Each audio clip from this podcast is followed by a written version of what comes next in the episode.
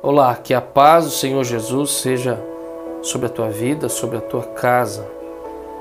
Eu quero refletir com você, ter um momento de devocional, e eu quero usar a passagem, quero refletir sobre a passagem de Malaquias, capítulo 3, do verso 14 ao 18. Eu vou ler o texto. Vocês dizem: é inútil servir a Deus, e o que ganhamos quando obedecemos os seus preceitos e ficamos nos lamentando diante do Senhor dos Exércitos?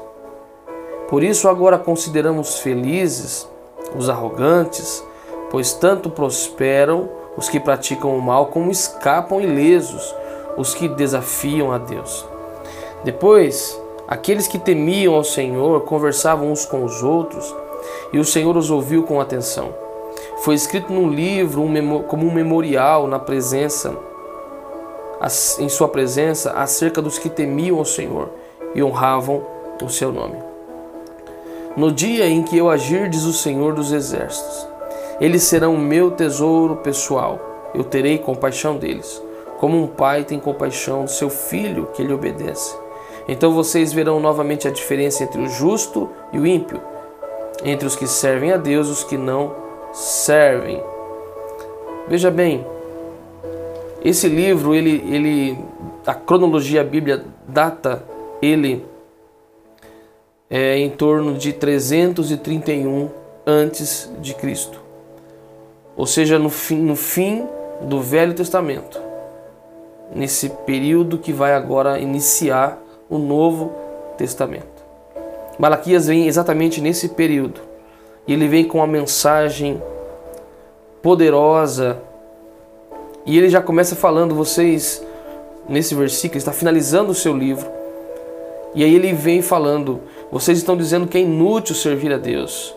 E o que, que vocês estão ganhando, que nós estamos, vocês dizem isso, que nós estamos ganhando obedecendo a Deus, servindo a Deus, nos lamentando por causa das injustiças, orando, buscando a Deus, buscando fazer a sua vontade.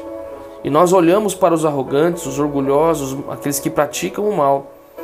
Eles praticam o mal, desafiam a Deus e saem ilesos, e prosperam, e são felizes.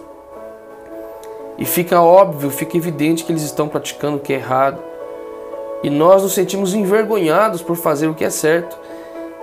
E mesmo assim parece que a justiça não nos alcança e nos sentimos injustiçados. Era essa o sentimento da população.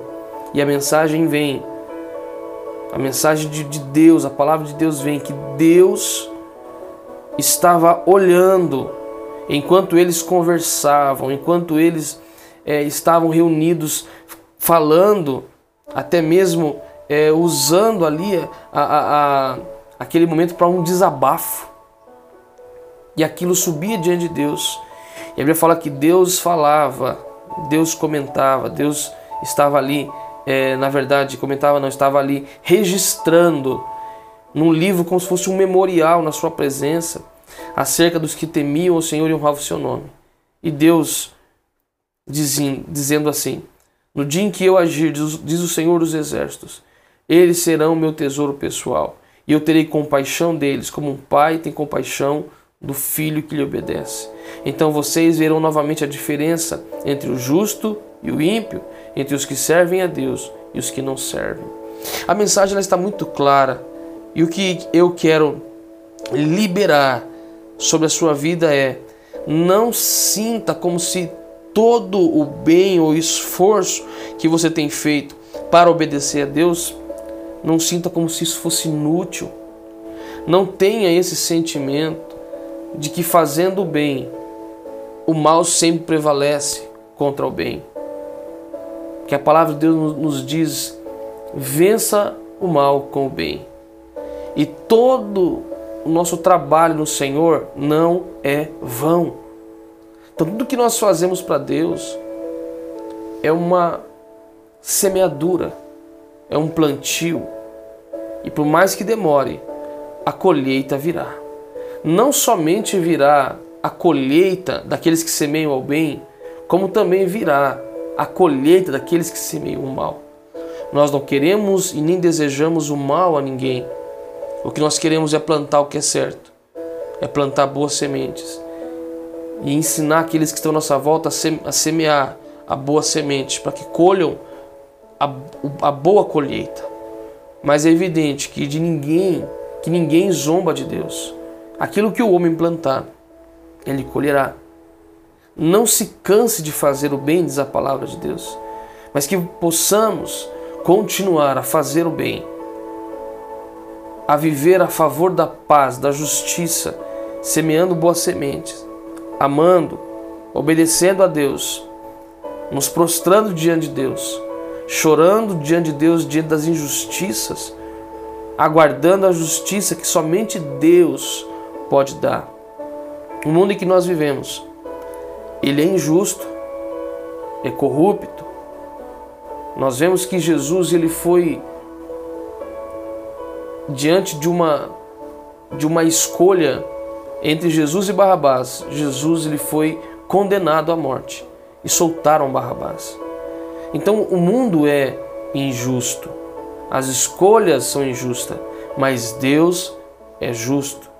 Por isso descansa o teu coração, crendo, crendo, acreditando fervorosamente com o coração cheio de esperança e de paz, sabendo que Deus está no controle de todas as coisas e que existe um memorial diante de Deus, ou seja, tudo que nós fazemos para Deus.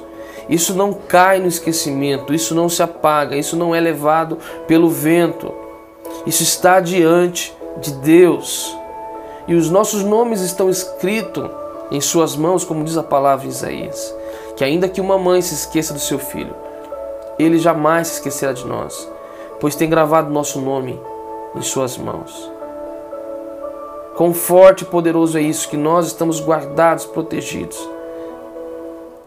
e que Deus ele nos tem sob, sob proteção e que nada, absolutamente nada, vai impedir o agir e o trabalhar de Deus ao nosso favor. E ele conclui dizendo no versículo 17 e 18 que nós, que aquele povo e nós, a mensagem é para nós, que somos o, teu, o seu tesouro pessoal e que assim como um pai protege, tem compaixão do seu filho. Deus assim nos guardará em autoestima e nos preservará como um pai ao filho que lhe obedece. E ele conclui no versículo 18 que, falando para aquele povo, e essa mensagem é para nós, reforço isso, que veremos a diferença entre os que servem a Deus e os que não servem, entre o justo e o ímpio tudo que nós fazemos, tudo que nós investimos em Deus. Podemos ser perseguidos, podemos ser injustiçados, porém, a cada dia fica evidente luz e trevas, bem e mal, justo e ímpio, os que servem e os que não servem a Deus. Essa luz ninguém pode apagar. Por isso, não se canse de fazer o bem esteja com seu coração em paz, lembrando que os nossos irmãos no passado, muitos foram perseguidos.